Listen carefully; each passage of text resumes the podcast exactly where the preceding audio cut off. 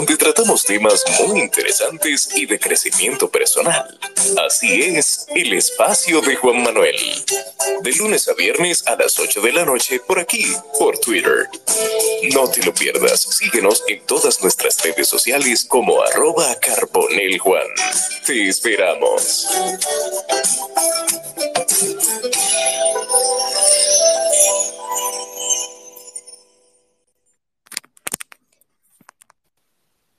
Buenas noches, como ya escucharon, eh, estamos una vez más en un día diferente, pero con el mismo contenido, el mismo ánimo y las mismas ganas de informar y de educar. En el espacio de Juan Manuel, en Twitter Spaces y en Spotify. Hoy, dando continuidad a lo que siempre llevamos, tenemos la sección de ondas de cine con mi amigo Liranzo Ondas de Cine es un segmento del espacio de Juan Manuel en Twitter Spaces y en Spotify, que también estamos, valga la redundancia, Spotify, estamos en Amazon Music, Samsung Podcast y en Podcast Index y en Listen Notes y en todas las plataformas que son aliadas a Spotify o que se pueden escuchar los podcasts, ahí estamos nosotros. Hay 90 episodios del espacio de Juan Manuel. Para el número 100 vamos a tener una sorpresita para todos los oyentes, que obviamente no le puedo decir porque es una sorpresa, pero viene acompañada de un maví de beuco indio y una masita. Para... Y el cacique Entonces, no, ya hablando en serio, eh, viene, viene una sorpresa interesante para, para el capítulo 100 que, eh, creo que pronto llegaremos. Entonces, muy agradecido del apoyo de ustedes, de este, de este amplio eh, dispositivo de oyentes que tenemos acá, pero más tarde se irán integrando. Y, exhortarles a los que consideren eh, este material como digno de atención, de compartirlos en, en, redes también como grabación, porque esa es la ventaja que tiene algo cuando ya se puede grabar, que no es como cuando cuando empezaste, que era, ¿verdad? Lo que pasó, pasó y ya. Y no, y, y, no la, y no la canción de, de, de, Daddy Yankee en su época. Lo que pasó, pasó y ya. Se, no se grababa, pero ya está grabado. Ya a cualquier persona que le guste puede, puede darle, puede escucharlo ya con más sostenimiento si se pierde alguna parte o, o compartirlo. Eso es correcto, eso es correcto. Y, y también eh, si tienen algún tema, si tienen algún profesional algo que ustedes consideren que sería digno de que se muestre aquí, de que se hable aquí en el espacio de Juan Manuel, yo estoy con las puertas abiertas y los oídos también. Entonces, este es un espacio plural, democrático, en el cual no se coarta a nada ni a nadie. Entonces, me pueden escribir al privado o al WhatsApp 829-926-7258, lo repetiré más adelante. Y me, envían el tema y el, y el invitado y lo sopesamos y lo programamos. Entonces, dicho esto, yo quiero darle la bienvenida nuevamente y anunciar que tengo por acá a mi amigo de siempre, y no es Francisco Maldonado, Liranzo, con un tema muy interesante y es eh, aprendiendo con películas. Yo, cuando tú escuchas aprendiendo con películas, tú dirás, bueno, Sí, pero esas son películas que me enseñan, esas son películas que yo aprendí que cómo se soba una pistola. No, no, no, no. O sea, estamos hablando de todo lo que tiene que ver con cine, pero que también de una forma en la que usted considera tiene una enseñanza en el cine. Entonces yo quiero, antes de iniciar con Liranzo, eh, recordarles que este pequeño y humilde espacio tiene patrocinadores y uno de ellos es Express Wash en Punta Cana, en la avenida Barceló, justo al lado de Autorepuesto Montilla. Express Wash, lavado 100% ecológico, sin agua, para cuidar el único planeta que tenemos hasta ahora, hasta que los amigos extraterrestres no terminen de ocupar este. Express Wash, lavado 100% ecológico, detailing, sin agua, en la avenida Barceló, en Punta Cana. También gracias a FMF Designs Advanced con la las finas atenciones de la ingeniera Frinet Muñoz Espinal, todo lo que tiene que ver con diseño estructural, diseño y evaluación y estudio de vulnerabilidad y sismo resistente con la ingeniera Frinet Muñoz Espinal en FMF Designs Advanced. Si usted quiere hacer una obra, una construcción sismo resistente, dormir, desayunar y reposar sin problemas de que se vaya a caer su estructura, su edificación, debe llamar a Freenet. FMF Designs Advance. Y también, gracias a Sid Carbo Construction Group, SRL, a nivel nacional, electricidad, plomería, transporte y plomería en Sid Carbo Construction Group SRL, patrocinadores oficiales los tres del espacio de Juan Manuel en Twitter Spaces y en Spotify y en las demás plataformas. Samsung, Amazon Music, Spotify, Listen Notes y Podcast Index. Ahí estamos con el espacio de Juan Manuel, 90 episodios para ustedes. Liranzo, adelante hermano, bienvenido. Sí, buenas noches a todos. Eh, los presentes han tomado el tiempo y ese es un tema eh, como te explicaba al principio, en el, cuando estábamos calentando, flexionando los músculos, antes de que entrara la gran cantidad de público que tenemos, eh, que el cine muchas veces nos enseña cosas eh, de la vida en general, a muchísimos aspectos de la vida, que trataré de, resumir y de condensar, pero muchas veces no es de una manera obvia, sino de una manera sugerente. Eh, muchas veces, a veces es incluso al revés. A veces cuando uno mira ciertos temas que se repiten mucho en una película y de una manera, de una manera política o de una manera incisiva, es porque la verdad es otra, no la que te presentan en escena. Por muchas razones. Tú sabes que el mundo se maneja con muchos intereses y no necesariamente los intereses siempre son honestos ni son directos a veces son incluso indirectos. Eh, de ahí viene entonces el término de la publicidad subliminal, viene la manipulación, viene, ¿verdad? La política, sabemos bien cómo la política manipula, ¿verdad? Tú, sabes cómo la política eh, no necesariamente dice, no se dice lo que se piensa directamente por un asunto de administrar la opinión y, las masas. En fin, eh, para no comenzar tan, tan hondo allá, allá adelante, trataré de condensar los temas generales con los cuales el cine nos puede mostrar o enseñarnos cosas de la realidad y del ser humano también y de la cultura. Y lo primero es que el cine se le define como el séptimo arte. ¿Sabes por qué, Juan? Juan, ¿sabes por qué? Sí, estoy por acá. Estoy por acá, ¿Sabes, ¿Sabes por qué se le define como el séptimo arte? Eh, bueno, si te diría que sí, te estoy mintiendo, pero vamos, vamos a aprender hoy esta noche. Mira, los siete artes, eh, según la, ya la definición que se tiene, las siete que se tienen, se le dio el mote en, a principios del siglo, del siglo pasado, del siglo XX.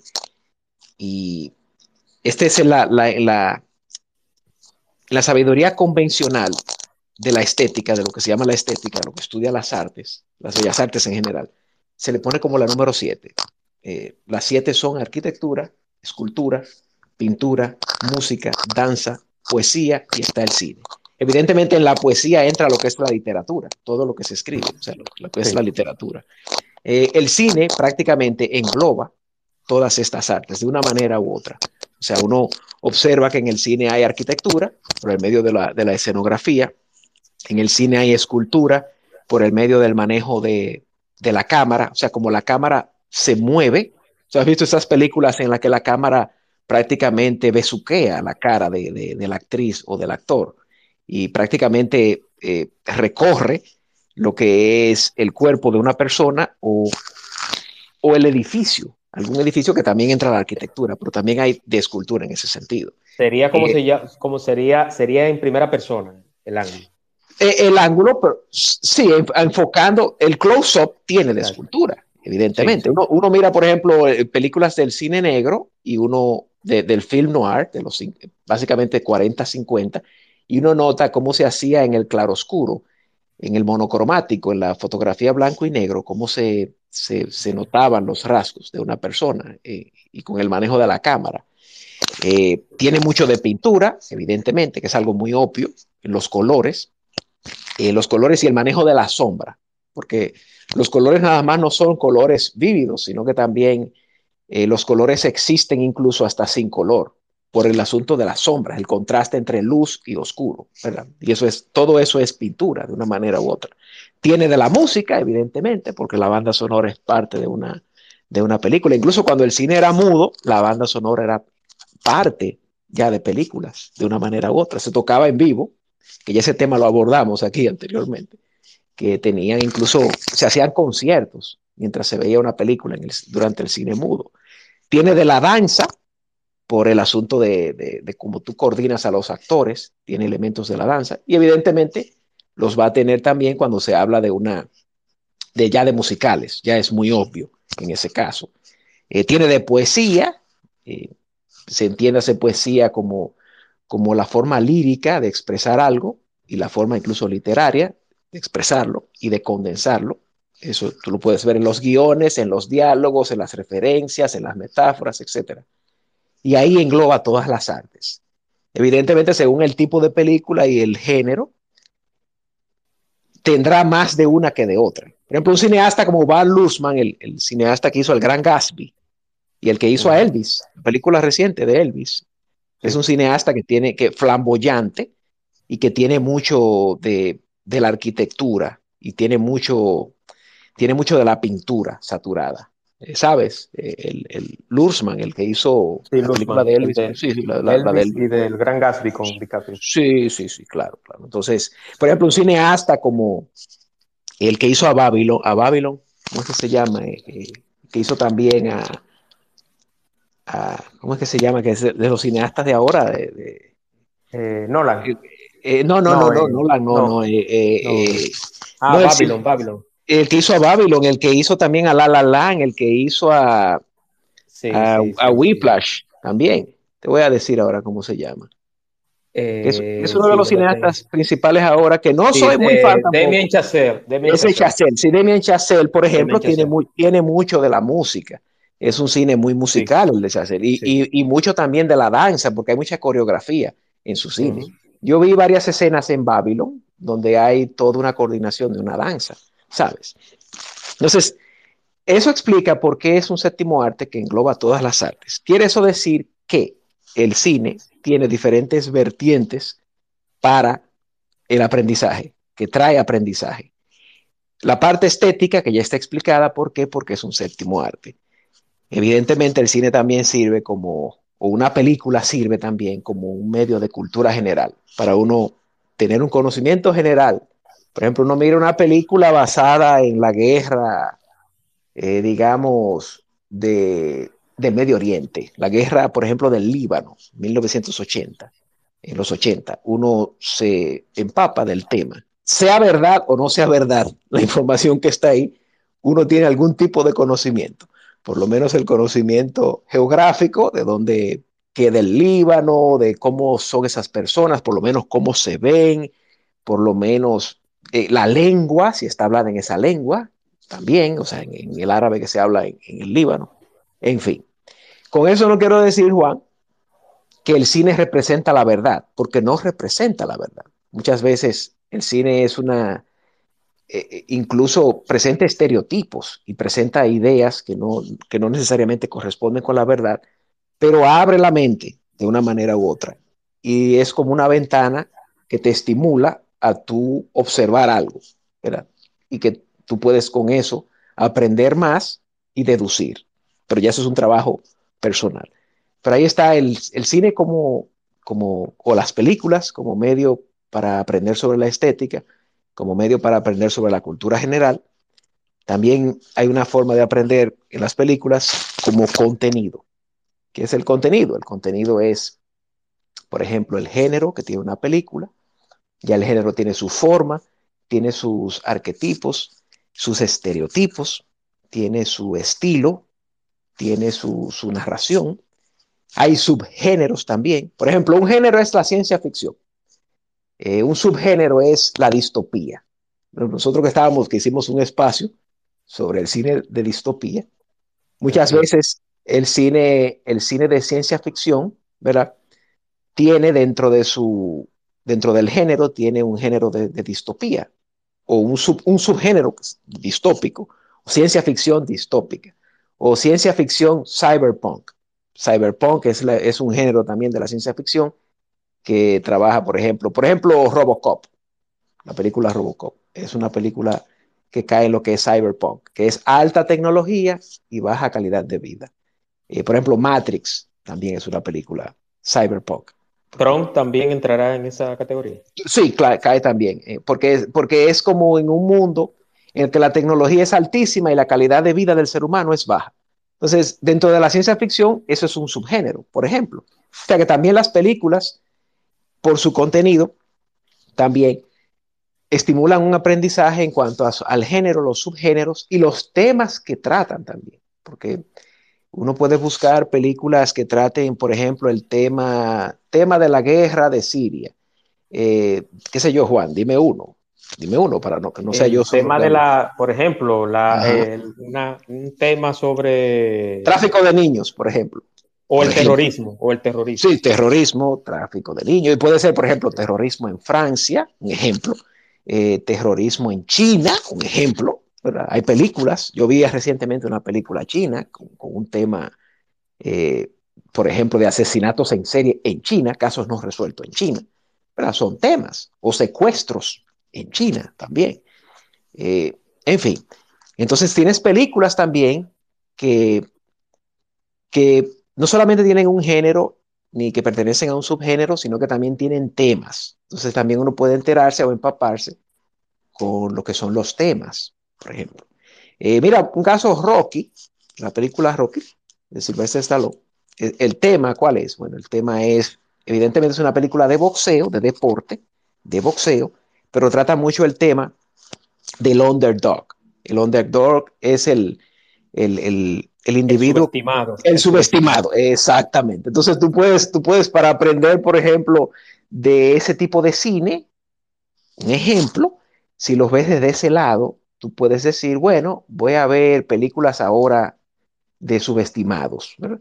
de underdogs, y ves a Rocky, ¿verdad? y comienzas a ver otras películas, por ejemplo, Karate Kid es otra de, de, subestimados, y, tienes todo un tema por ese lado. O sea, eso es una forma de aprender también de, del cine, de usar las películas para aprender historias sobre, sobre subestimados underdogs. Otro elemento que tienen las películas y el cine en general como medio de aprendizaje es el contexto. El contexto puede ser el contexto histórico, eh, eh, digamos, películas que muestran la realidad de, la, de Dominicana en la época de Trujillo, por ejemplo, en la, época, digamos, de los 40, en la época de los 50, o, en la época en que el régimen iba cayendo, desde 1955 a 1960. Un ejemplo. Eso es un contexto histórico. Eh, cuando uno mira, tú mencionaste a, a, a, Shamayalan ahora que estaba haciendo una película donde él tenía elementos de Viernes 13, ¿verdad? Entonces, probablemente tenía algunos elementos ochenteros de la película, del, estilo que era una moda en los 80 y de cómo se vestía en los 80 y eso, tuyo, ¿verdad? Voy a ponerte un ejemplo. Desde el contexto histórico, está también la tendencia, o sea, la moda. Por ejemplo, sabemos bien que, que el cine también, de una manera u otra, y especialmente el cine industrial, el cine que se hace de masas y que se hace de muchas producciones, por ejemplo, Hollywood, por ejemplo, el cine que se hace en Francia, pero Inglaterra, Hollywood, es un cine también que, que refleja eh, el espíritu de los tiempos. Eh, nadie, para nadie es un secreto, por ejemplo, que el cine de ahora siempre tiene, eh, por ejemplo, la mujer oscura de piel, para no usar otra expresión, que está empoderada y que eh, golpea, que sabe pelear, que hace, ¿verdad? Sabemos que eso está en muchas de las películas de ahora y refleja la política actual y refleja el mundo en el que se vive. Entonces es una tendencia también. Eh, está de moda, recientemente, por ejemplo, está de moda también, la, están de moda las películas que son de secuestradores, películas que tienen siempre a alguien que secuestra y siempre tienen una víctima que es secuestrada. Siempre la víctima es una chica y el, y, el villano siempre es un hombre, entre comillas, caucásico, como siempre, ¿verdad? Eso, es una tendencia. Entonces, entonces lo de, la, mujer, lo de la mujer quizás lo hacen por su nivel de, vulnerabilidad. Sí, lo cual es curioso, una de las contradicciones de la cultura actual, porque entonces por un lado te dicen que hay un empoderamiento increíble y por otro lado siempre hay un victimismo. Entonces es una cosa que no cuadra, que es parte, del, parte del, del, tipo de tiempo en el que se vive, o sea, del, mensaje, porque para eso sirve el cine también, para ilustrar. No, inclusive, voy a dar un spoiler, los que, voy a dar un spoiler, pero precisamente esa película que yo te comentaba, que yo la posteé, a mí me gustó, pero esperé más, esperaba más de ese director. Pero de Shyamalan, el primer diálogo que lo tiene Bautista con, con una niña asiática es que precisamente sus padres son gay. Entonces, sí, ese es otro tema que siempre está. Sí, sí, exacto. Entonces, fíjense como los que han visto la película, los que no, como Bautista, el personaje de Bautista, Dave Bautista, el luchador que es actor también, muy conocido. Sí, sí. Tiene un diálogo con la niña y le dice, y en la escuela no te dicen nada porque tú tienes dos papás. Y ella dice, sí, manejan esa parte conmigo porque en Disney, oigan bien, en Disney dicen que hay papá y mamá. Entonces él se queda como, oh, entonces tú ves algo donde te dicen lo correcto, pero tú en la escuela te ayudan a manejar esa parte. Entonces ahí hay varias, varios, ahí hay varios mensajes y varios, varios canales. Que es precisamente por la línea por lo que tú vas, mira. Sí, exactamente, exactamente, por, es eso, porque también el cine, eh, como otro elemento, y el elemento más importante de todos, en mi opinión, ya en lo personal, yo que me eh, que tengo una inclinación siempre a buscar el significado de, de, de, las películas, el, el, significado que tiene que ver con el mensaje y en su época. Eh, entonces, el cine tiene mensajes y el cine es una gran maquinaria que se usa, que se ha usado y eso ha sido desde siempre como un medio de propaganda, un medio para, para darle forma a la cultura, para incentivar un tipo de comportamiento o para presentar una situación de tal manera o para construir una narrativa. Eh, entiéndase narrativa, que es una palabra compleja, porque narrativa no es nada más. Eh, yo escribo novelas y escribo cuentos o fábulas. No, no, narrativa es eh, una especie de, digamos, de arquetipo, de, de eh, el malo siempre es este, el bueno siempre es este, eh, siempre, por ejemplo, una narrativa, tú que mencionaste el tema, el tema de la homosexualidad y todo eso, siempre una narrativa que tú ves en el cine actual es que siempre la gente de, de ese género, homosexuales casi nunca son malos en las películas, siempre se muestran como personas comprensivas, como personas eh, que no tienen que, por ejemplo, una persona hoy en día eh, que sea religioso siempre es un malo en una de esas películas. Es una, es una, una, una narrativa, entonces eso va creando en la mente del, del, espectador, va creando siempre como una especie de prejuicio.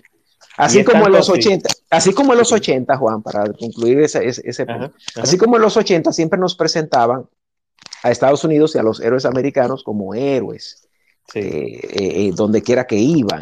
No, eso hoy en día es, Hoy en día es lo contrario, hoy en día es al revés porque es, un, porque es otro tipo de política que se tiene. Y siempre ha sido así. La diferencia está en que, eh, en que ahora es más abierto, es más, más evidente, es más incisivo y, es, y, eh, y, no se toma en cuenta casi el espectador ya como experiencia de aprender y, de, entretenerse con las películas, sino que es más un discurso. Sí, adelante, Juan, adelante. Y, fíjate, es tanto así que si ustedes recuerdan, y Liranzo también, en mucho del, del, cine de James Bond y cine de acción 70, 80 y, parte de los 90, los villanos eran rusos. Totalmente. No, o chinos. Hay, en una de ellas hay un chino, sí. En una de ellas hay un chino. y también, o alemanes. Había también alemanes. sí. Siempre con el acento, porque siempre eh, eh, sabes que uno de los cucos en la historia entera siempre son los alemanes. Siempre. O sea, está bien eh, hay, hay un tema, ¿verdad? De la Segunda Guerra Mundial y todo eso, pero, pero hasta qué punto eso es tan cierto que te lo repiten tanto, ¿entiendes? Eh, eh, siempre, aquí me, me, estoy metiendo ya en un tema, ¿verdad? Más complicado, pero siempre uno tiene que hacer su trabajo de tratar de, una, de unir puntos, una cosa con otra. Siempre cuando las cosas son demasiado evidentes y te las repiten demasiado, siempre hay algún tipo de interés Siempre el otro, el que pone el dinero, el que produce, tiene el interés de que tú tengas la noción de algo de una manera y lo, y lo tiene el interés porque hay un propósito. No es porque es, eh, porque ¿cuánto, ¿cuánto cuesta producir una película? ¿Cuánto, qué personal tiene que invertir? ¿Qué personal tiene que contratarse para hacer una, una película y producirle los equipos y todo? Y toda la, el, la logística es mucho.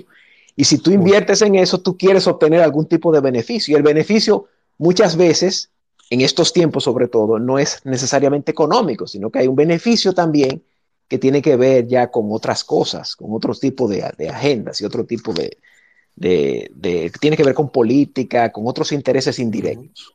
Eso está claro. cualquiera que piensa, cualquiera que piensa y se, cualquiera que piensa y, y, ata una cosa con otra, se da cuenta. Dime. No, y es tanto así que hay un video que se ha viralizado reciente que donde Steven Spielberg le da un abrazo a Tom Cruise en una de las premiaciones recientes. Y Spielberg le dice, óyeme, le, le salvaste el trasero a, a Hollywood con tu película. O sea, fíjense, porque realmente, y yo, y, y, a mí me gustó mucho Top Gun Maverick. Y yo creo que sí, yo creo que sí, yo creo que, que él tiene eh, una gran cuota de razón, porque precisamente ese cine nostálgico, ese cine eh, lograr hacer que una película de 30 y pico de años, casi 40 años, logre enlazar con, con, una sociedad actual donde precisamente está todo lo que el Iranzo está diciendo y un chin más, como dice Cavada, valga la cuña, que, que, que, ahora si tú haces un chiste o una película de un obeso, ofende. Si tú haces una película de una persona de color, ofende. Ni hablar de, los, de, lo, de, de, un género, de una preferencia sexual determinada. Sí, sí. Entonces, y el, hacer eso cuesta. Sí, y el, el, problema de eso es, no es un problema de que, de que tú estés de acuerdo. No, a mí, por ejemplo, en lo personal, a mí, a mí, yo soy en ese sentido muy, muy permisivo. O sea, a mí no me, no me importa lo que haga el otro en su vida personal y privada, ni nada por el estilo. Pero el problema es que tú te sientas a ver una película de esas, por ejemplo, de esas de ahora, que promocionan mucho, muchas de ellas. Y los que hacen las películas lo que quieren es llevarte el mensaje y punto no quieren entretenerte, no quieren, no tienen ingenio, no tienen, por eso mismo que estás diciendo, no se puede relajar con nada, no se puede, mira, la razón por la cual la gente mira a Top Gun Maverick y se quedó encantada con Top Gun Maverick es porque es una película que dentro de ese mar de, de mediocridad que hay ahora y de películas que no entretienen y de películas que no tienen gracia, es una película que jugó a la antigua. Tom sí, Cruise sí. es el último actor vieja escuela que queda. Eh, o sea, de, de, cuando la gente iba al cine a ver un actor, es el último que queda. Sí. Porque el cine, especialmente en las últimas dos décadas, se ha encargado de, de, de, alejar a la gente de la sala y de desconectarse se, del y público. Se toma, y se toma tan en serio sus películas que muchas de las escenas de peligro las hace él personalmente. Sí, sí, claro, claro, claro. Y representa lo que era el, el ese cine que en realidad quería entretenerte y quería encantarte. Eso se ha perdido porque ya el cine se está usando de manera ah, demasiado agresiva como un medio es de propaganda, muy agresiva. Eh, sí, es así. Sí. Y te lo estoy diciendo porque una persona que, imagínate, a mí me encanta el cine, tengo ya de las cuatro décadas que tengo de vida, tengo más de dos y pico, ¿verdad? Viendo películas y veo películas de, de, de, de todas las épocas. O sea, veo películas desde, la, desde el cine mudo, tú sabes. Y, ¿Me, y escuchas? Cuenta, ¿Me escuchas? Sí, sí, sí, y, me doy cuenta de cómo cambia claro. los tonos y el, y el espíritu de la época y todo, y cómo todo cambia, claro. Eso es, eso es, Vamos eso, a pasar a, hay un sonido raro. ¿Tú oyes bien? No, Rijo, Rijo, que activó el micrófono, él tiene la, pidió la palabra. Ah, ya, ahora vamos ya, a, ya, ya, sí. a darle participación. Adelante, Rijo, bienvenido, Adelante. hermano. Desmutea tu micrófono. Buenas noches para todos. Eh, tengo una pregunta, pero no quisiera que sean ustedes que me la, me la respondan, sino los que están eh, en la sala. Y tal vez después que ellos respondan, me la podrían responder ustedes, claro. Y mi pregunta va basada, para que una película sea buena, ¿qué se necesita? Por ejemplo, yo, mayormente las películas que han sido ganadoras del Oscar, eh, tal vez los últimos años, para mí no han sido las mejores películas. Por ejemplo, eh, por ejemplo, la última que ganó el Oscar. Para mí esa película, para mí fue una película muy lenta. Fue una película buena, pero no fue una película que yo podría decir, wow, me dejó impactado. Eh, no sé qué, qué pasa con eso, porque es como que prácticamente la misma línea y los escritores o los críticos se van por ahí y casi siempre son las películas que ganan eh, el, Oscar. No entiendo por qué. Y la segunda es, ¿por qué en, los últimos tiempos como que la serie están tomando más auge que las mismas películas? Los escucho y gracias. Gracias, Rijo. ¿Alguien quiere, tiene alguna respuesta a eso o prefiere que el Irán se la responda? Pongan una manita o un corazoncito si lo creen así. Vamos a ver. Pueden pedir la palabra. Ahí está Domingo, el señor Domingo, Ana Iris, Omar, Liliana, José Luis. Bueno, pues, Liranzo, le concedo el honor, hermano. Sí, muchas gracias a, Rijo eh, por la, pregunta, por enriquecer el, ¿verdad, el tema. Eh, dos puntos, ¿verdad? Primero hablamos de los premios y después de las series. Hablo, hablo de los premios y después de las series. en cuanto a los premios, mira, simplemente los premios no son más que parte de lo que es la industria del cine. Cuando Hollywood premia películas, especialmente quedémonos en los últimos años, básicamente, que ya, ya he, dicho de que es abiertamente propagandístico. Eh, la mayoría de esas películas que ganan en esos premios son películas que la industria quiere que se vean, quiere que se vean. Y el problema es, como he dicho, que es un, asunto que ha sido muy radical, muy agresivo, especialmente en estas últimas dos décadas, diría, diría, diría, que década y media, de, 2010 en adelante, diría, que es que estoy notando ese, ese fenómeno tan incisivo. Entonces son películas que que más que querer encantar al público, eh, en, una manera, de una manera u otra, hasta lo odian al público, de una forma u otra, eh, lo desprecian porque quieren como pasarle un mensaje al público de que se comporten de tal manera. Eso es algo eh, bien de, propaganda. Y eso es real, eso uno, cualquiera que se sienta y, lo, y, lo, mira y ata un punto con otro y abre la mente, se da cuenta de que son, no son películas que encantan y tiene razón Rijo cuando dice que no son películas que son verdaderamente buenas, ni encantadoras, ni nada. Y me imagino que se está refiriendo a la, a la, de, a la de Frances McDormand, la, Nomadland. Me imagino que está refiriéndose a Nomadland, que es una película incluso que hasta que, hasta que, se, ve, hasta que se ve fea y todo eso. Eh. en fin, ese es el número uno. Lo de las series, número dos, las series tienen que ver mucho también con el mundo digital en el que vivimos. Eh, hay tanta distracción y hay tanto entretenimiento, o sea, tanta, tanto contenido disponible que las series entonces tienen un mercado más abierto para la gente que quiere sentarse a ver algo y que no sea muy largo y que no requiera un compromiso de completarlo de una sentada o de tener que cortarlo de manera arbitraria, porque las series te, te los dan, eh, te las dan por episodios y los episodios suelen ser, ¿verdad? Puede ser en algunos casos 25 minutos, media hora, 40 minutos y hasta una hora usualmente. Eso es lo de la serie. Pero las series también tienen que ver con el, con el, con el estado en el que está, en, el, que está el cine, el, el, el, gran cine, el cine de alto presupuesto y el cine que está en el centro de atención. Tiene que ver también con lo decadente que está la industria, también tiene que ver lo de las series. O sea, por dos elementos, por la industria y por la acumulación de contenido que hay, que se le hace más fácil a algunas personas, a muchas personas se le hace más fácil ver series sin ese compromiso de tener que terminar un contenido.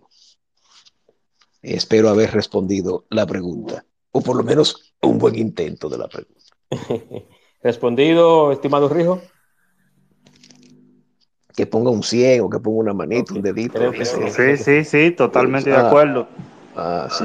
Ah, ah, qué bueno que no pusiste un dedo del medio, ¿verdad? Ah, pero no hay, no hay, no hay, no hay dedo del medio. No hay, no hay dedo del medio. Liranzo, yo tengo una pregunta y ya que estamos hablando de aprender de cine, de séptimo arte y de lo interesante que yo me considero, yo no soy un experto, eh, señores. Yo por eso siempre tengo aquí a una persona o experta o entendida o que tiene la facilidad de comunicar de un tema en específico. Yo no me considero experto en nada. Yo lo que soy un freco que me atrevo a hablar de todos los temas y a traer a todas las personas con todos los temas.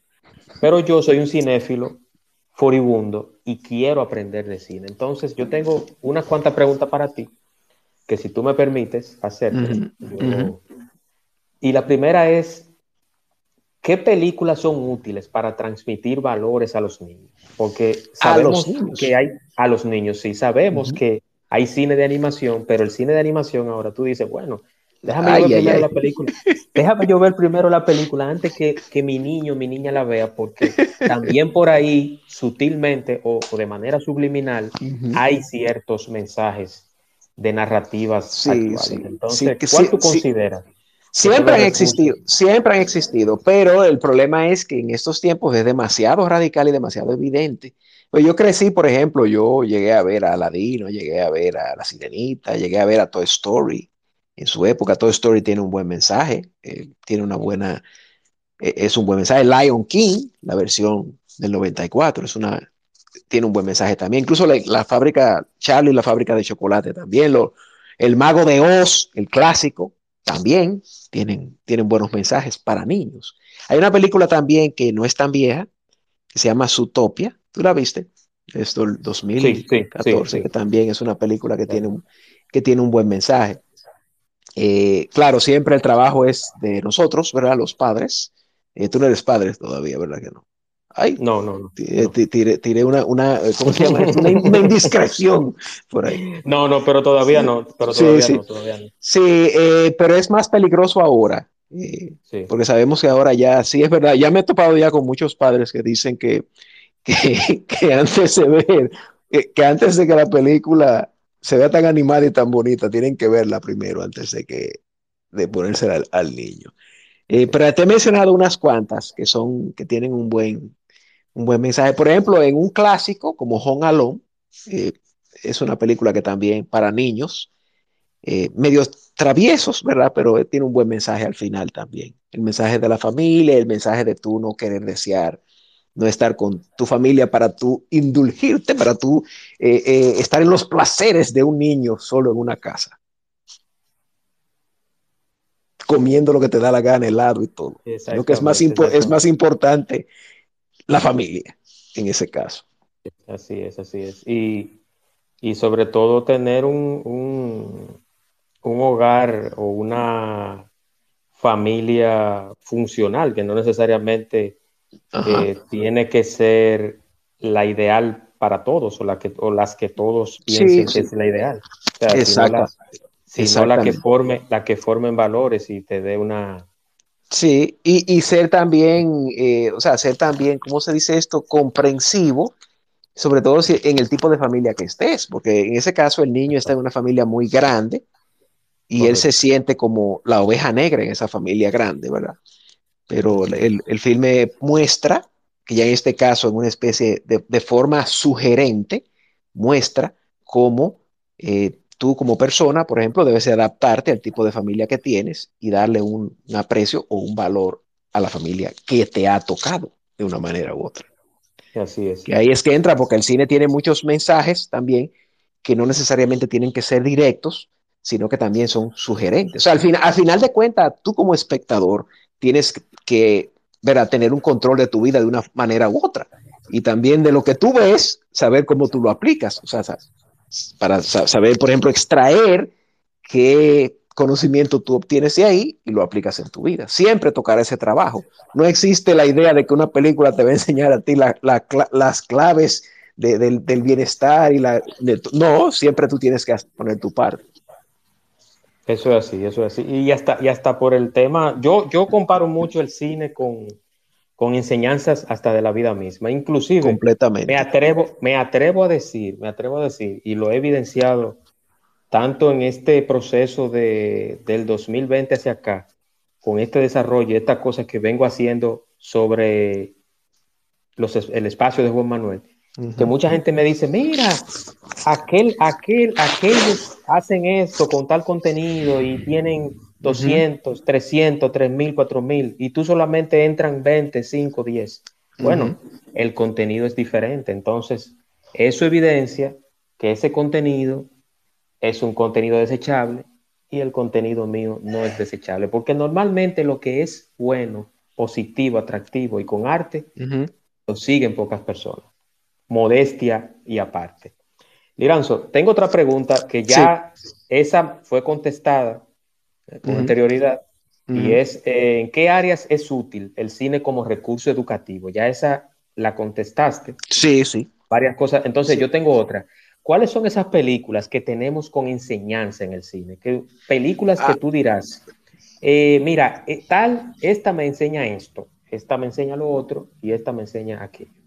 Sí, mira, yo puedo mencionar algunas, ¿verdad? Porque son tantas, son tantas, y me gustaría que la audiencia, finalmente, ¿verdad? Eh, encuentre ese ratón que les ha robado la lengua y que se pongan la lengua, ¿verdad? Y hagan preguntas. Eh, pero yo te podría decir algunas. Por ejemplo, hay una película que se llama El Día de la Marmota, Groundhog Day, ¿recuerdas? El año 93 con Bill Murray. Es una película que tiene una muy buena enseñanza en términos de mensaje. En términos de mensaje, tiene muy buena enseñanza y es eh, este periodista, ¿verdad? Eh, reportero, cínico, que tiene que, se ve condenado en el tiempo a repetir el mismo día una y otra vez. Eh, él tiene que dejar de ser tan cínico y comenzar a apreciar cada día como si fuese un día diferente, porque hasta que él no lo haga, el tiempo no se va a mover. Es muy, interesante, Eso tiene una muy buena moraleja en ese caso. Eh, hay una película también que a mí me gusta mucho, que es navideña, que se llama Family Man, con Nicolas Cage, que muchos han visto seguro. Family Man. El hombre que tiene eh, un trabajo de ejecutivo, pero vive muy solo y que de repente una mañana en Navidad se levanta y tiene una familia y no se acostumbra primero a esa vida y después ya le gusta esa vida. Pero después él vuelve otra vez a su otra vida. Como, es como una especie de bucle temporal paralelo, como si lo hubiese decidido otro tipo de vida, como habría sido.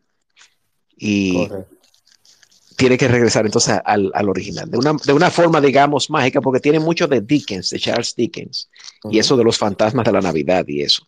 Eh, por ejemplo, ya de cine más clásico y más viejo, y, pero que mucha gente conoce, está el cine de Charles Chaplin.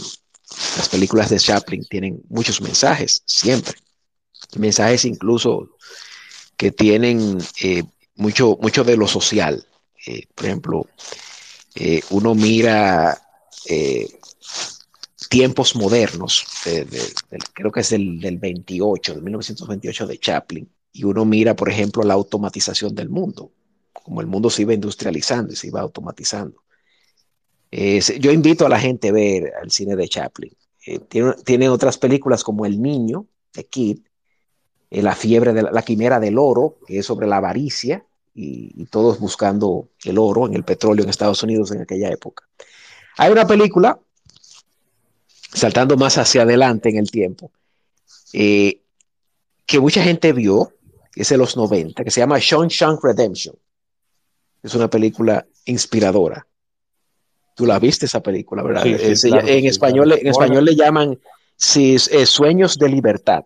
Sueños de Libertad. Morgan Freeman y Michael Clare y, Robbins. No, y Robbins, Tim Robbins, ¿verdad? Tim, Robbins. Michael Clare Duncan que ya, ya eh, ido de tiempo. Sí, sí. Eh, hace un papel interesante. Sí. Una de mis, de mis favoritas de todos los tiempos del cine americano es eh, Viajando otra vez, ahora me voy a los 50, me, gusta mucho el brinco en épocas, es un buen ejercicio de memoria. 12 Angry Men, esos son 12 hombres en pugna. Es una de las mejores películas de la historia, Juan. Si no la has visto, ve a verla. Es una película legendaria, es una película incluso que se usaba en los 70, en los 80, cuando, en, cuando en las universidades había más, eh, ¿cómo se dice esto? Más apertura intelectual. Se usaba en Inglaterra, en Inglaterra usaban esa película eh, para educar a los estudiantes, para lidiar con ciertos conflictos.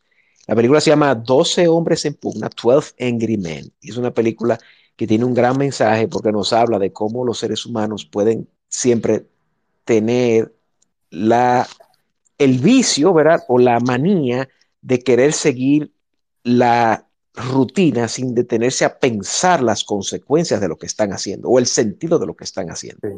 Es una, una, película maravillosa esa, 12 Angry Men. Creo que es un clásico indiscutible que todo el mundo debería de ver. Ahí te he mencionado algunas, hay muchísimas otras, incluyendo películas populares como Matrix, por ejemplo. Sí. Matrix tiene también su mensaje, porque tiene eh, un mensaje que incluso está más vigente que nunca ahora. Eh, tú quieres más. vivir, quieres vivir en un mundo de mentiras, ¿verdad? Y que, y que, te lo aplaudan, o en un mundo que sea real, pero que sea, que tú veas la fealdad del mundo, pero que sea algo real y que tú puedas arreglarlo de manera orgánica y de manera pura, no en el mundo falso, ¿verdad? En fin. Tenemos al señor Domingo Tejeda que pidió la palabra. Adelante, bienvenido, Domingo. Buenas noches y gracias. Buenas noches. En sentido general, eh, han habido un par de preguntas ahí, pero eh, grosso modo, sin tomarme mucho tiempo, el título de, de, nuestra comunicación de hoy, Aprendiendo con Películas, es decir, sugiere del, del, del público que tenga la intención de aprender y eso es fundamental. En la vida todo es un aprendizaje. Ahora, hay muchas personas que no tienen una actitud de aprender y entonces se le pasa por alto. Y, y, el que tiene una actitud ya como público, ¿no? No me refiero a quienes hacen la película. El que tiene en su vida una actitud de aprendizajes, de aprendizaje, perdón, pues aprenderá hasta, qué sé yo, viendo una gallina picar maíz, alguna enseñanza sacará de eso. Quizá, quizá la imagen aquella de, de la manzana que cae del árbol cuando nadie lo está esperando y de ahí se sale una ley de la física, ¿no? Porque esa persona tenía una vocación de aprender. A millones de personas le caen no sé cuánta cantidad de manzanas y no sacan ninguna conclusión. Es decir, que el título sugiere primero que el cinéfilo tiene una actitud de aprendizaje. Al margen de eso, el arte en sentido general siempre tiene, implica enseñanza, ya sea que el, el público quiera o no. Hay muchos mensajes subliminales que aunque uno conscientemente no cree que no ha aprendido nada, eso sí opera en, el inconsciente y nos hace asumir actitudes, eh, eh, opinar, eh, es decir, adquirir criterios sobre diferentes situaciones de la vida. Cosa que ustedes han estado señalando con un cine que probablemente es un divertimento, una película que es probablemente para diversión, sin embargo, dentro de su desarrollo involucra elementos subliminales que nos llevan a, apuntalar conductas determinadas.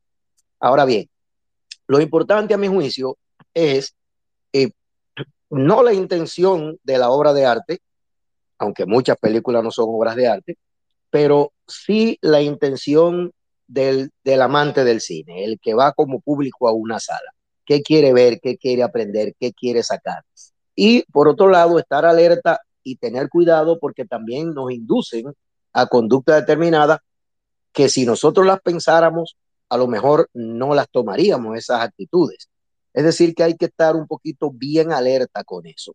En cuanto a lo de los premios, tal y como señaló, creo que Manuel, los premios son parte de la industria y juegan un papel determinado que es mercadológico fundamentalmente. Ahora bien, una, cuando una película es buena, bueno, una película tiene diferentes elementos, guion, la historia que cuenta, eh, cómo se hizo, montaje, que hoy en día ya no hay tanto montaje, pues hoy en día es muy todo computarizado, y, y son los elementos, actuación, obviamente, eh, banda sonora, y son los elementos a tomar en cuenta ya uno, dependiendo también, obviamente, del interés particular, porque los que premian tienen un interés propio de ellos y el amigo que hizo la pregunta dice, bueno, esa película a mí no me pareció eh, como que debía merecer el premio, no le pareció extraordinaria. Bueno, porque él en una película está buscando otra cosa. Eso es al margen de lo técnico. Técnicamente, una película tiene que estar bien hecha al margen de lo que plantea y ya eso sí tiene una incidencia en el premio. eh, ahora mismo es lo que, lo que quiero señalar. Gracias por la oportunidad. Gracias, Domingo. Eh, muy, muy interesante su planteamiento.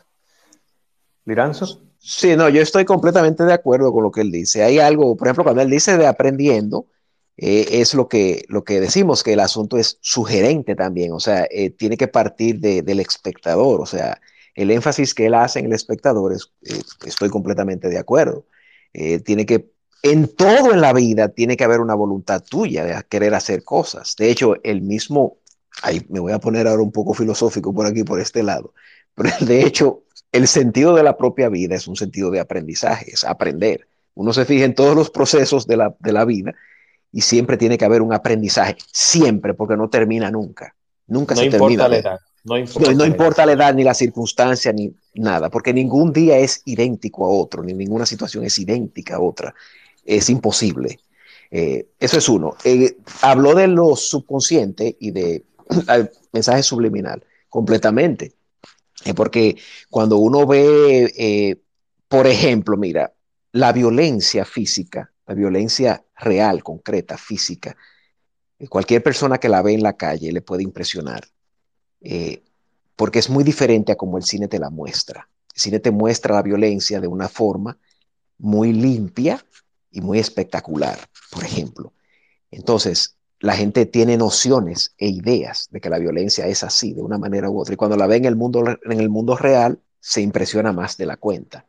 Eso es, eso es un punto. Así como, como, como muchas cosas se cualquierizan o se vulgarizan en el cine, o se normalizan en el cine, comportamientos y estereotipos que uno los ve en las películas y uno después asume que eso es verdad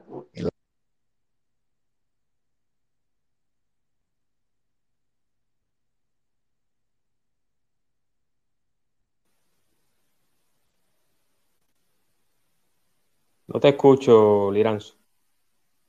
¿Escuchas? Ahora sí, ahora Sí, sí, sí. no te estaba escuchando. ¿Dó- ¿Dónde, dónde me quedé? Hablé del subconsciente. Del subconsciente, sí. Sí. Cabrón, las películas que Eh. más te enseñan son las películas porno, ¿sabes? Las películas porno son Eh. las mejores, cabrón. Tú puedes ver ahí. Me acuerdo yo cuando era chiquito vi una película porno de un abuelo que se folla a la sobrina y a la nieta, cabrón. Un abuelo que se folla a la sobrina y a la nieta, cabrón. A la nieta y a la sobrina, bro. En un. En, ¿dónde es que se, ¿Cómo es que se llama eso donde guardan a los caballos? ¿Cómo es que se llama eso, chicos? Donde tú guardas los caballos. ¿Cómo es que se llama eso? Eh, Eh, tú no tienes por ahí el botoncito, eh, don Juan. ¿Cómo es que se llama? Un, un establo, un establo. sí, ya lo. Estos son de los. Esos son de los. De los fanáticos eh, silentes que yo tengo en, en, Sí, sí, sí. en Eh, este eh, espacio. pa- parte de la Porque- fanaticada, sí. Porque mira qué pasa, mira qué pasa. Yo creo mucho que de una u otra forma yo he sido estímulo para otras personas. Entonces, y ya han entrado, están entrando las cuentas de las personas que entienden que yo soy competencia, porque por, por eso decía que habían contenidos, habían personas Sí. que estaban haciendo lo mismo que ellos están haciendo y entran 300 Sí. personas, 400 y 500, pero Sí. no, es can- no es cantidad, es calidad. Entonces, esas personas están entrando para boicotear precisamente ese tipo de espacios. y qué bien, y qué bien, y qué bien, porque eso significa que, eso significa que lo que yo estoy haciendo está bien. y le voy a decir, a lo- si vuelven a entrar, que vuelvan a entrar, que vuelvan a entrar, que eso me, me beneficia. Eh, Liranzo, continuamos. entonces. Sí, eh, estaba hablando. Un permisito.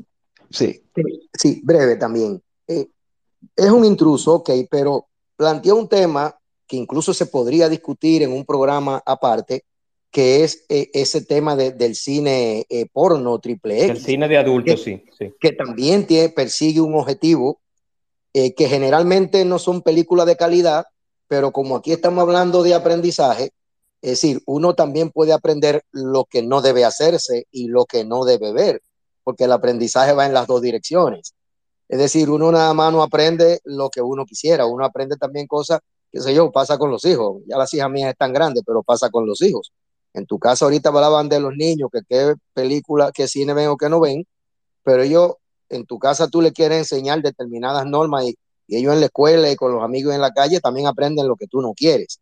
Es decir, que, que el aprendizaje es polivalente, vamos a decirlo de alguna manera, y como hay mucha gente que sigue ese cine triple, no una gran mayoría, pero digo, quizá una gran mayoría y la gente lo hace a escondidas, pero no sería de más, lo dejo ahí como, como propuesta de que algún día también toquemos ese tema, cómo enfocarlo, qué persigue, porque también ahí estaríamos educando a los que lo siguen, pienso yo. Sí, claro, claro que sí, claro que sí, pero yo me refería, yo, yo no niego que el tema sería interesante desde el punto de vista del análisis, pero esos seguidores eh, silentes que yo tengo no entraron con esa intención ni tocaron ese tema. O sea, pero jamás en la vida entraron con esa intención. Pero está Eh, bien. eh, como, pero- como- pero, pero, pero aprecio mucho la, la parte productiva de Domingo, ¿verdad? Que lo ve por el lado Claro. productivo. Y es cierto. claro, claro. Eh, yo diría que, que en cuanto a eh, el cine porno sería mejor, o sea, sería más acertado, porque hay todo un cine erótico o de filosofía erótica, que, es, que sí, pero que no es el, el triple X, sino que es otra cosa que sí tiene, que hay varios directores, de hecho, que han trabajado en el, en el género, que ya tiene una, que es todo un estilo aparte. Y por ejemplo, hay algunos incluso que lo han combinado con, con vampirismo y con, con cine gótico y ese tipo de cosas, eh, pero no, no es explícito, ya él hablaba ya de algo Excelente, explícito. excelente Sí, idea. sí. Pero nada, continuamos, Liranzo, entonces. Continúa Sí, idea antes de que, de que el flamante oyente dijera lo que dijo. Eh, él hablaba del subconsciente, sí, que el cine te crea una realidad que tú, cuando la ves en película, asumes ya en, en el mundo real eh, que la realidad es así de una manera u otra. Y él hablaba de la parte técnica, de películas que se aprecien por el lado técnico. Sí, lo que sucede ahí es que todas las películas que van a a un festival, los festivales, aunque no sea de forma abierta, tienen un requerimiento técnico, eh, aunque eso no se, le, no se divulgue claramente al público usualmente. que las películas que califican para entrar a un festival, para ser premiadas, tienen que tener un requerimiento técnico tal.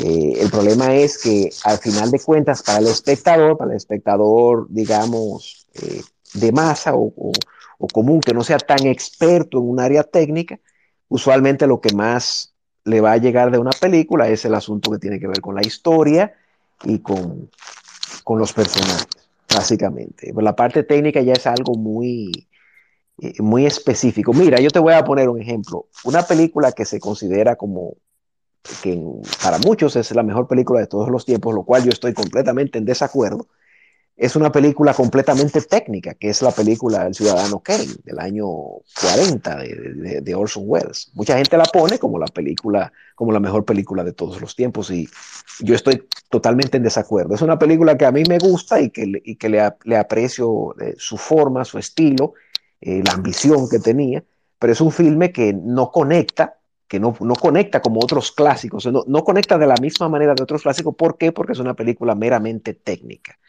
Eh, tú tomas eh, algunos directores que son muy técnicos o intelectuales, por ejemplo, y que no conectan con, con una parte, una buena parte del público. Eh, uno de ellos es, por ejemplo, Bernardo Bertolucci, eh, famoso director, y Jean-Luc Godard es otro de ellos, de los, de los años 60, 70, básicamente.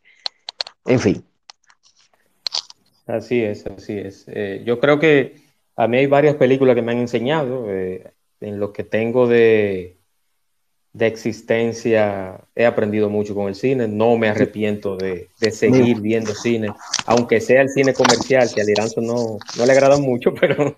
No, no, sí es porque sea, no es porque sea comercial, no es ese el asunto. El, no, no, es porque, no, entiendo, es porque yo, sea comercial, no, incluso es al, al, al, revés. Eh, a mí me sí, gusta sí. mucho el cine comercial, lo que es el de esta época. Por ejemplo, yo disfruto muchísimo la, la eh, mira, una de las películas mías favoritas de, de cine palomitero es Predator, con, con, con, Arnoldo, del año 87. Esa película para mí es genial, como película de acción. O sea, no es, no es nada, eh, no, no, es por el cine comercial, es, es el, el, en la época en que estamos ahora.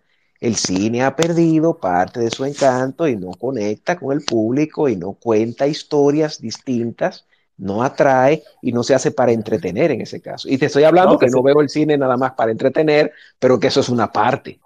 que cuando mencionábamos al principio en el, en el, en el pre-espacio, José Luis me hacía esa pregunta. Y la gente sigue los, los Oscars todavía, porque eso también ha ido perdiendo un poquito de interés. Por lo Adelante, que he dicho. Sí. Don Domingo. Eh, eh, dos precisiones.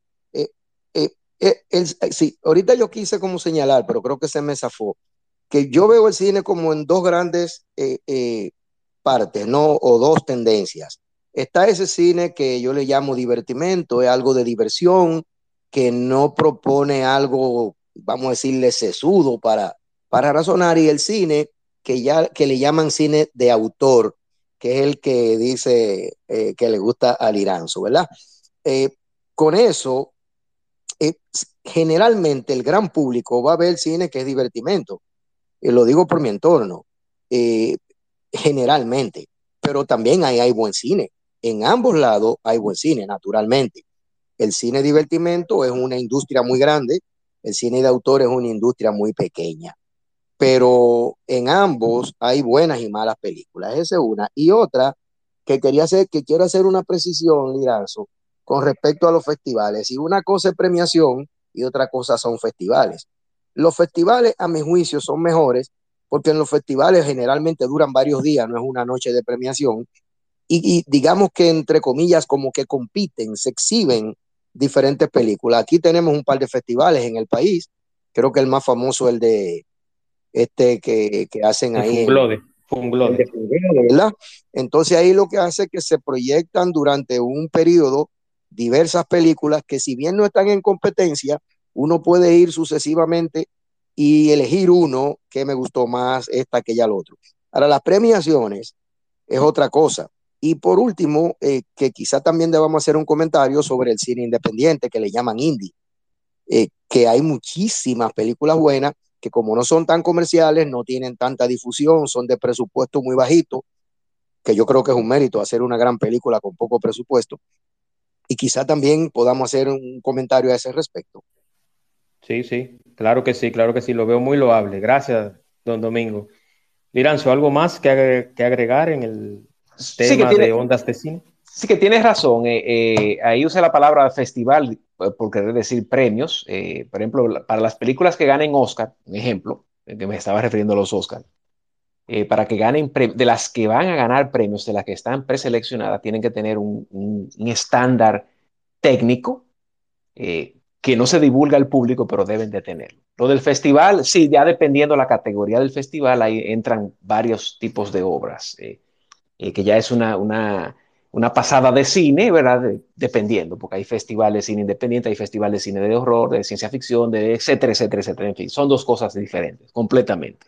El otro que él habla del cine independiente. El problema del cine independiente en los años 90, pues, sobre todo en los años 90, eh, con directores como Steven Soderbergh y como Tarantino, Robert Rodríguez, eh, ese cine dejó de ser verdaderamente independiente, porque lo que ocurrió fue que muchas distribuidoras comenzaron a hacer, a distribuir películas que eran de bajo presupuesto con el mote de cine independiente, pero independiente en, términos de la producción. Eh, ya el término ahí se fue, se fue tornando ambiguo, el término ya de lo que era cine independiente, porque no tenían el espíritu, no necesariamente tienen que tener el espíritu independiente porque se hagan de de, bajo presupuesto y con actores que no son tan conocidos. Si, si, la toma una distribuidora grande y hace de esa una industria.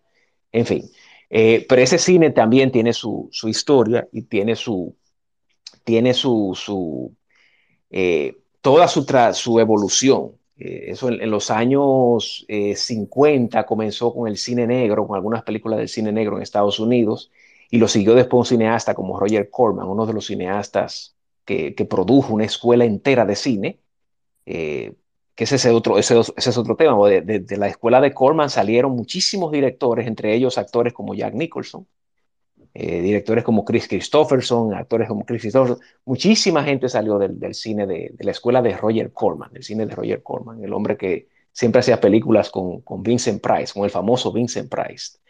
Eh, de modo que eso es todo. Ya en Estados Unidos más adelante, eh, salió el cine de, John Casavitis, que es el, cine independiente de John Casavitis, amateur prácticamente, y, ya eso es un tema ya que, que me estoy saliendo ya del tema, ¿verdad? Pero ese es cine independiente por ahí, sí. Sí, así es, así es. Y agradecer a todos los que están por acá, los oyentes que participaron. Este espacio está grabado, los que entraron reciente, incluyendo ese memorable oyente que tuvo su participación, que comentó sobre el cine para adultos también. Recordarles que toda la semana tenemos espacio de Juan Manuel. El próximo lunes tenemos a la cronista deportivo, periodista y también presentadora del área de deportes, Susi Jiménez, y hablaremos del Clásico Mundial, rumbo al Clásico Mundial, que se celebrará en marzo en varias, varios países del mundo, empezando con el República Dominicana en Miami, donde está en el grupo D, el grupo de la muerte, y hablaremos de todo lo que tiene que ver con el equipo dominicano rumbo al Clásico Mundial. Rumbo al Clásico Mundial, lunes 27 de febrero, 8 de la noche. Recordarles que también este espacio llegó gracias a Express Wash, en Punta Cana, acá Punta Cana, Avenida Barceló, justo al lado de Autorepuestos Montilla, 100% ecológico, lavado de vehículos sin agua, Express Wash, y también a Sid Cargo Construction Group SRL, patrocinadores oficiales del espacio de Juan Manuel, y también, por último, gracias a FMF Designs Advance, con la ingeniera Frinet Muñoz Espinal. Todo lo que tiene que ver con construcción, diseño, estudio y planificación de sus proyectos bajo la metodología sismo resistente, evaluación, estudio de suelo, estudio de vulnerabilidad, todo lo que tiene que ver con el sector construcción en FMF Designs Advance, patrocinadores oficiales del espacio de Juan Manuel en Twitter Spaces y también en Spotify como el espacio de Juan Manuel Podcast. Liranzo, muy agradecido hermano, ¿algo más? Sí, eh, pues, eh, ¿qué vas a ver este fin de semana? Bueno, este fin de semana me voy a empapar con unas cuantas de las nominadas a los premios de la Academia y otras más que no están nominadas, pero que quiero ver. Y algunas que me recomendaste. Voy a ver, la que sí. te comentaré luego. Sí, yo estoy ahora eh, en un ciclo de la Casa Hammer. La Casa Hammer es una productora inglesa eh, que hacía películas en los años 40, 50, 60, 70 básicamente, y hacía películas del fantástico, del género fantástico y el género del terror sobre todo. Eh, ahí hay grandes obras, que ya te, ya te la mencioné alguna vez, en la Casa sí, Hammer. Sí, sí, claro. Ahí, claro, de ahí, claro. Eh, una de las figuras de la Casa Hammer es, eh, siempre lo confundo con Vincent Price, Christopher Lee es, uno, es una de las figuras, Lee. y Peter Cushing. Y el director siempre era Terence Fisher, es uno de los directores. Para los que no recuerden a Christopher Lee, Christopher Lee participó en una de las películas de James Bond, eh, El hombre de la pistola dorada, uh -huh. y también fue uno de los primeros Drácula. Eh, sí, sí, sí, del año 57, su famoso Drácula de Terence Fisher, que es el, que es el, el Terence Fisher es el director eh, prácticamente eh, insigne de lo que es la casa Hammer, que hacía ese cine de que a mí me, me, gusta mucho el cine que ellos hacen porque es un cine con el fantástico, pero que siempre tiene una moraleja. Es, es, es como si fuese de Twilight Zone, ¿verdad? Pero en un género más fantástico, pero con la moraleja y, la, y con el estilo y la elegancia británica. Yo vi, ayer vi la película El hombre que podía engañar a la muerte, eh, que ahí está Christopher Lee, por cierto, también, que es una película fantástica de la casa Hammer, del año 59. ¿Aún vive Christopher Lee o ya murió? Eh, no sé si, déjame ver si está vivo. Si está vivo, Lee. tiene que pasar de los 90 años, porque... Sí, ah, vamos a ver, no, ya hace tiempo que no aparece que sí, está, sí. si está vivo no, sí está vivo todavía, todavía está vivo wow. el señor. Wow. Sí, y tiene 93, 93, ah, no, no, murió, murió en el 2015, murió en el 2015. Ah, Noven, okay. a, lo, a los 93 años murió.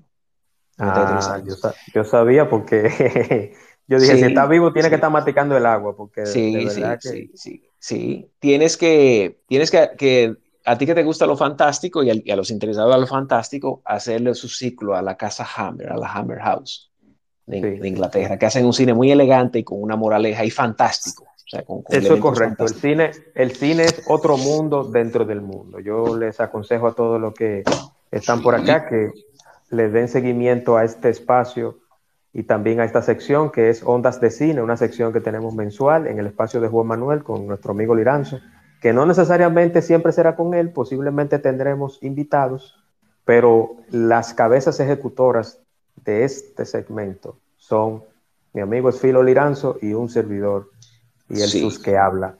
Les recuerdo el lunes. Y dos recomendaciones. Ah, Déjame ponerme Sí, sí. de intrépido aquí, interrumpiendo. No, no, claro, claro, claro, Ah, adelante, ah, hermano. ah, ah, dos recomendaciones para los que les gusta la ciencia ficción que vi recientemente. Y no son películas viejas, no se asusten. No os asustéis, diría yo. Eh, eh, vi la película Upgrade, eh, una película australiana del año 2018. Y vi una película que se llama Megan, que a ti no te gustó y que a mí me gustó. Es una película americana Eh, de, de ahora. Sí, recién sí, es estrenada. reciente, es reciente, es reciente. Megan, dos- Megan es entretenida, pero no sé, como que no termina de... Tendré que Eh, verla eh, de nuevo. realmente. Las dos me gustaron y las dos trabajan con el tema del peligro, ¿verdad?, de la inteligencia artificial y hasta qué punto puede llegar la inteligencia artificial a influir y a sobrepasar incluso los confines humanos, hasta en términos de cálculo y de razonamiento, en ese sentido, pero sin el alma humana, evidentemente. Evidentemente, sí. es, Se llama sí. Upgrade, una película australiana, y Megan, que es una película que Megan. mucha gente ya conoce, que es reciente. Sí, Megan es... eh, eh, se, se vendió como si fuera una Un versión de Chucky. Pero femenino y un poquito más Ujú. estilizado. Mm, Pero eh, a mí me parece en términos de relato, como te lo había comentado y como lo había Sí. escrito por ahí, eh, me parece que, que tiene más, más de Chucky, tiene más de Frankenstein que de Chucky, porque, porque Sí. se trata más de, del monstruo que tú creas y cómo el monstruo eh, ¿verdad? se revela en contra del creador. Eso se trata más de eso que, que- Sí. que- porque, porque en Chucky lo que tienes es un muñeco que le hacen un vudú, que se le mete un alma negra y se entra en el muñeco y punto. En Se caso de Megan, serie. Se sí, en serie. ajá, en caso, y es, es en base a una, una magia negra, una cosa. Pero en el caso de Megan es una película que es en base a la inteligencia artificial programada, alguien que programa y que crea esto, que va ganando poder a través de la data, de la información, ¿verdad? Y del cálculo y del algoritmo. Y, y ya las consecuencias, ¿verdad? Eh, Para no dar son- más spoiler, se Sí. sale de control eh, Sí, sí. en demasía. Sí, y ahí me, me hizo recordar a mí, por ejemplo, a, a varios episodios de Black Mirror, que es una, una serie que a mí me gustó bastante también, ya en, en- en la ciencia ficción, en la ciencia ficción distópica. Eh, Black Mirror tiene un episodio que se llama Metalhead, que para mí es un episodio estupendo. Creo que es el mejor episodio eh, de Black Mirror junto a Nosedive, que se llama Metalhead, que es un robot que se programa de inteligencia artificial para eliminar una persona. Y, y el robot hace de todo, un perrito, es un robot perrito, no sé si te recuerdas, eh, Sí, sí, sí. que hace de todo, de todo De hace. todo, de todo. de todo. Sí, eh, Y esas son, fin. esas son de las, esas son de las cosas que uno, precisamente como el tema de este espacio, es que uno aprende en el cine, de que, de que, de que todo, todo, todo, inclusive, a mí me gusta mucho, y lo voy a decir a todos los oyentes que están acá y a ti, Liranzo, a mí me gusta mucho el cine basado en hechos reales. Por ejemplo, todas las películas que son basadas en hechos reales, la mayoría trato de verlas.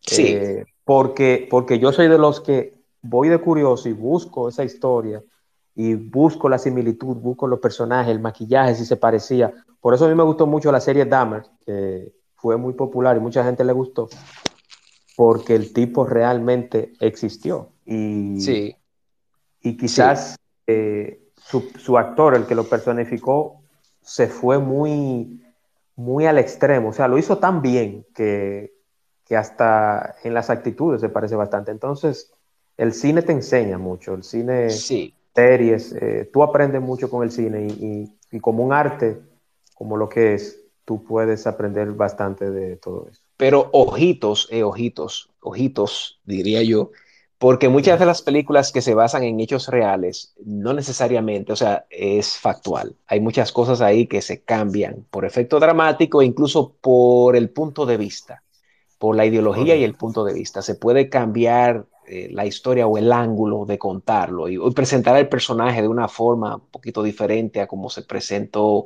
en otro documento, etcétera, etcétera. O sea, siempre hay, y aquí voy a citar otra vez a Domingo, en lo que señaló Domingo en la participación, siempre está el lado del espectador y cómo el espectador tiene que hacer su trabajo de deducir y de atar cabos y de aprender, tener su sed de aprender y sed de, de querer ¿verdad? llegar al fondo de las cosas, de hasta donde, hasta donde le interese. Así es, así es. Bueno, yo quiero despedir hasta acá este espacio en Ondas de Cine. Eh, les recuerdo que está grabado este espacio, pueden escucharlo nuevamente. Eh, hay una participación eh, que es, fue la parte cómica del espacio, no, no lo tomen tan literal.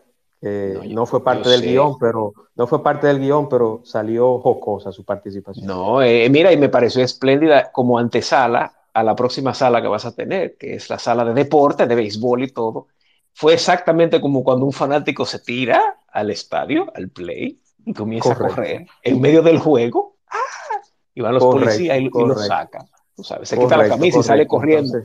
Y eso, fue, eso, fue, eso fue un teaser trailer, un teaser trailer de lo que viene el próximo lunes, que voy a recordarles, rumbo al Clásico Mundial, con Susi Jiménez, cronista deportiva y muy conocida en las redes y en la prensa escrita y televisiva. Y el martes, también lo olvidé, pero se lo recuerdo ahora, voy a estar con Alexei Tellerías hablando de rock en RD, el hijo bastardo de la música dominicana. Martes 28, 8 de la noche en el espacio de Juan Manuel. Agradecer a todos los que están por acá. Síganme en Spotify como el espacio de Juan Manuel Podcast. Tengo 90 episodios, los cuales pueden escuchar desde el 1 hasta el 90 y próximamente unos cuantos más. Buenas noches, descansen y Liranzo, un abrazo hermano. Sí, buenas noches a todos y buenas noches y gracias Juan. Hasta la, hasta Saludos a Domingo y gracias por la participación Domingo y que pase feliz noche usted y para todos los demás. Cuídense mucho. Muchas gracias, igual para todos.